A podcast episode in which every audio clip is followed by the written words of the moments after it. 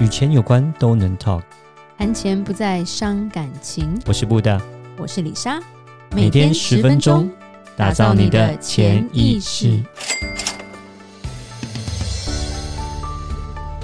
打造你的潜意识，告诉你理财专家不说的那些事。大家好，我是主持人布大，我是布大人生与职场的好搭档李莎。布大是这个疫情影响，我觉得会越来越大。嗯，是。再拖下去不是办法。对啊，其实，去年三月十六号，对，就是我们加州真的是四级警戒开始。对，其实那时候，呃，我觉得台湾现在还没有还没有那样的感受吧，因为我们那个四级真的是有宵禁的。嗯，对，不是萧敬腾，没有，我又在耍冷。那时候的四级是真的是不能上班，要全部待在家，然后所有的，除非是医疗人员，对对对，然后或者是警察、消防人员，就是他他有归类哪一些类型的人是可以出门的。那时候我记得那个商业大楼是全部都是关起来的，对，商业大楼，因为我们的办公室嘛，直接就传 email 说，呃，我们要 lock down，就是完全你也是进不来的，是对，所以他就会说，今天几点之前，如果你有东西要拿的话，请你赶快进来把它拿走。嗯，我觉得一整个，就我觉得那时候还觉得蛮蛮蛮恐，有一点小恐慌啦。嗯，只是说因为大家住的很远。就是其实就在家都 OK，所以感觉不到那一种气氛吧。嗯，那当然，本身因为我们在金融界，那金融界来讲，就是。我们不一定要去，一定要去办公室，所以说那这边的时候我们就在家办公。所以我觉得我们自己本身来讲，那种受到那种影响感觉没有到那么的大。像有些人是实体店面的，你想要去像开餐厅的哦，像是做 retail 的哦，做呃店家销售，那就会那种改变会非常的大。对，然后加上一些必须要出去做服务的，譬如说美容美发业，嗯，这个是真的很难。美容美发业就像我们之前讲，你就算。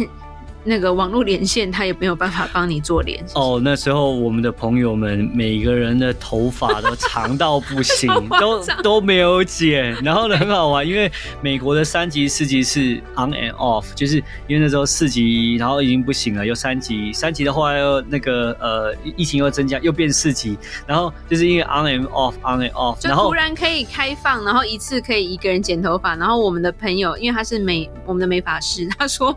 那个从早上大概七点弄到晚上十一点，对，就赶快去剪，然后每个人头发都跟杂草一样。可是剪完之后，可能隔几天，因为疫情又攀升，然后又在变四级，又又又 lock down，然后又不能再剪。后面的预约全部取消，对对对，超超超辛苦的。是去年就这样，然后真的，我们那时候试训跟教会，我那时候李莎就自己有那个理发的设备，就自己剪。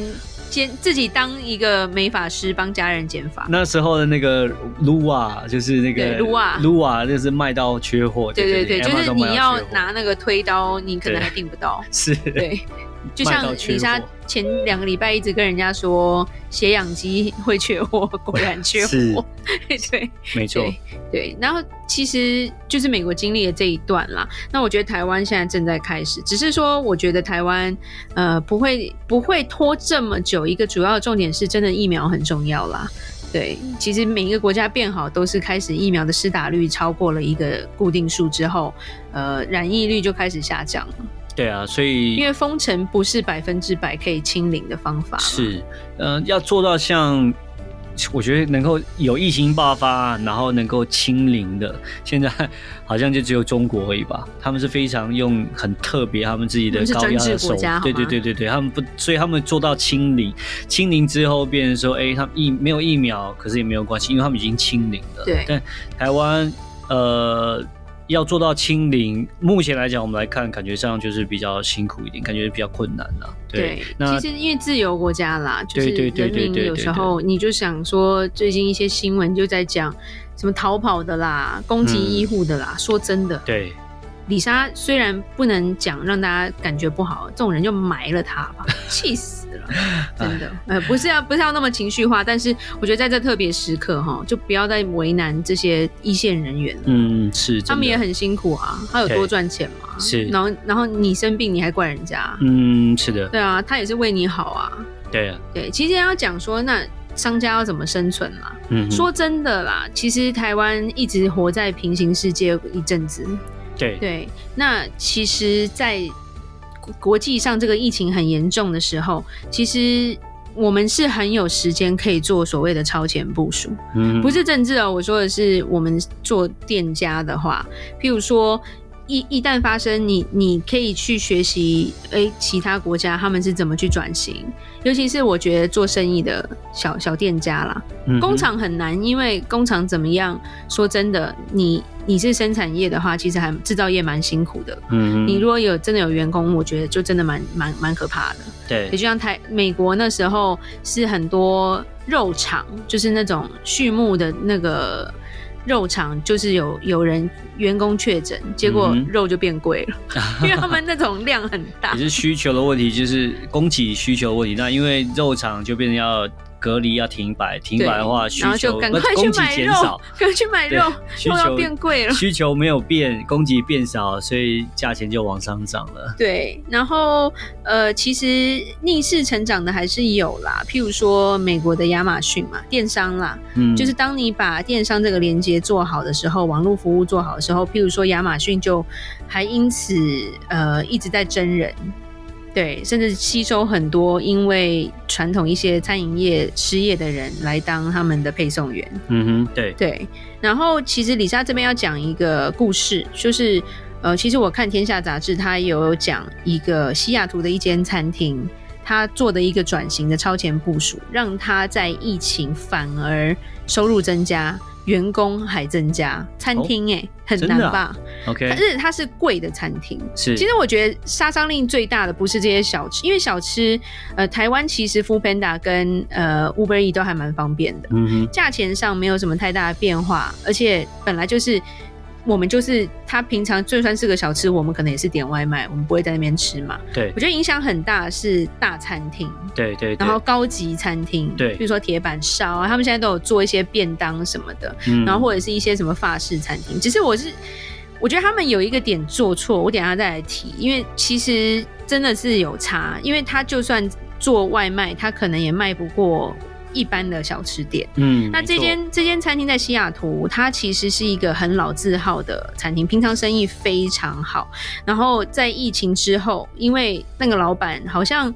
在去年初就觉得这个疫情可能会影响到，所以他就想了很多想法，然后真的是在三月十六号这一天做转型的这一天刚好封城。嗯哼，所以我觉得蛮厉害，他真的是超级超前的，不是说哎、欸、封城了我在想我要怎么办，是对，然后而且他是每天早午晚都是卖到翻掉的，就很妙。做什么样的转型啊？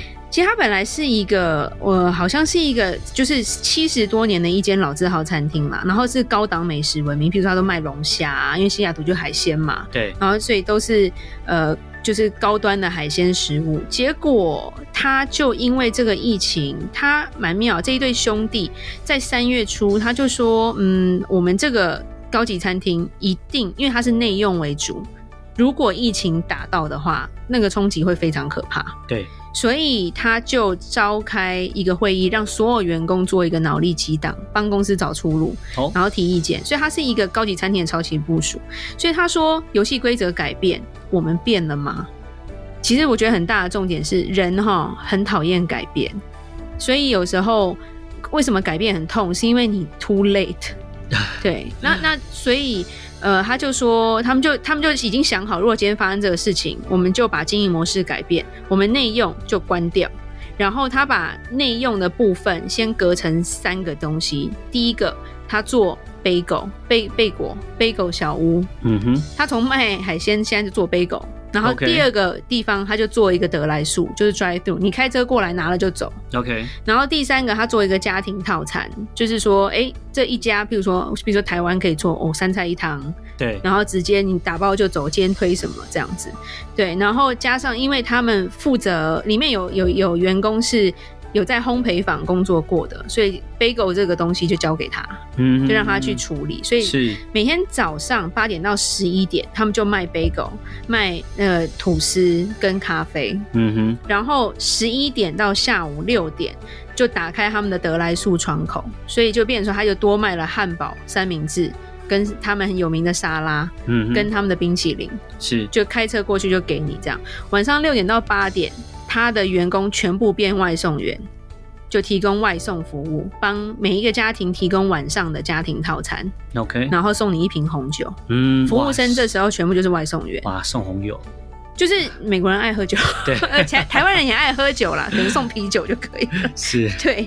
然后他说，他改变那一天真的就是政府宣布餐厅不得内用的那一天，就是很巧。嗯、所以他说，从第一天，他从第一天可能早上来不及，所以他从午餐开始卖，所以他用了五五个五个就是开车可以经过的那个通道，让车子可以可以进去拿东西，就先点好这样。就他说，开店前五分钟车子就爆满。对，然后六十个员工哦，不只是接单准备食物，然后因为等待可能比较久，然后他们可能在停车场还要跳个舞，那个娱乐一下客人等待。对啊，所以他说那一天他就超过一千个客人，哇，就很很很厉害，好厉害。然后就是说他这个超前部署，就让他有一他的一百一十五个员工。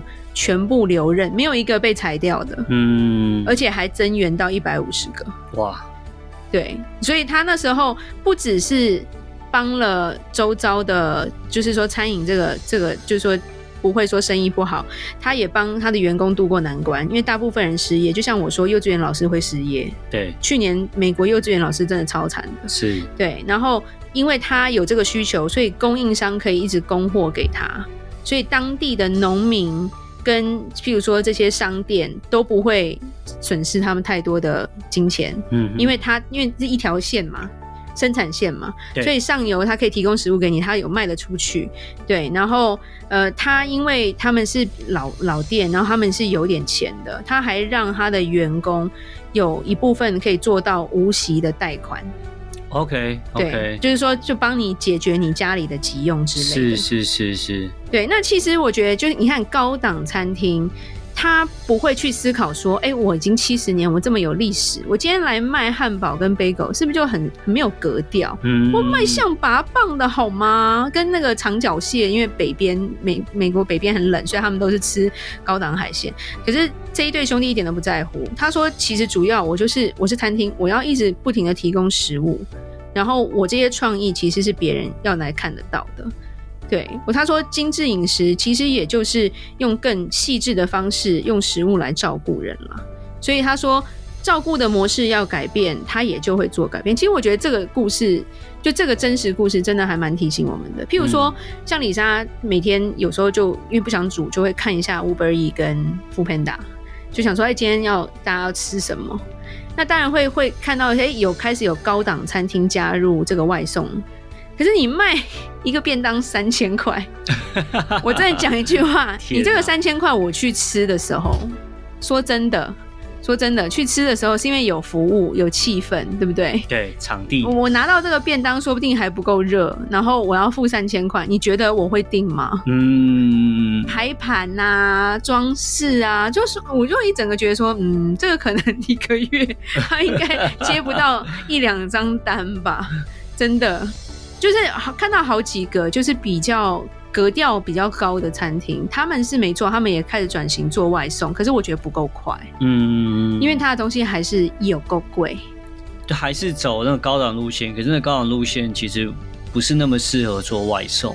没有，其实就是我们花大钱去吃这种高档，我们也有一部分不是全部都在食物吧，一部分也是吃你的服务，吃你的场地，吃你的景，吃你的插的花，对不对？对对，那种感觉啊。对。那如果我家就就不是长那样子，然后我拿了一个这么漂亮的鹅肝进来，我就吃不出那个感觉，我连盘子都不知道放在哪上面。人家给你打八折啊，外送。因为没有，因为外送其实抽成很高啦。对。所以其实。其实你的转型，你要去思考一些。其实我觉得这时候不用讲，活下来最重要，人命也是一样，活下来最重要，对不对？那我们吃那个做产业、做企业的，你你能够存在不倒闭也最重要。其实这就是一个我觉得蛮蛮蛮蛮大的一个激励啦。嗯，对，要怎么生存？那最后李莎就讲一个，今天跟一个呃一个前辈聊天，那他给我一个想法，因为我稍微有跟他讲说，哎，其实很多改变，很多人害怕改变，就会有点忧愁。他就跟我说，所有的改变都要想成是一个很棒的礼物，姑且不论如何啦。背后一定会有很多的体验跟收获。那我觉得他这句话是真的还蛮激励我的。那我也拿来激励我们的听众，这样子。那他也是我们的听众，所以那个大哥，如果你听到的话，对，我非常的崇拜你，好，这样子。好，那呃，我们在这边最后，我们还是要告诉大家说，我们有开放五个名额来做你的呃财务见解。记得到我们的粉丝专业丰盛财务金融，然后私讯我们就可以了。如果找不到我们，从我们这个单集下面的链接点进去，你也会找到我们的粉丝页哦。记得不只是私讯我们，也要按赞哦。打造你的潜意识，让你谈钱不再伤感情。我是布大，我是李莎，我们下次见，拜拜。拜拜。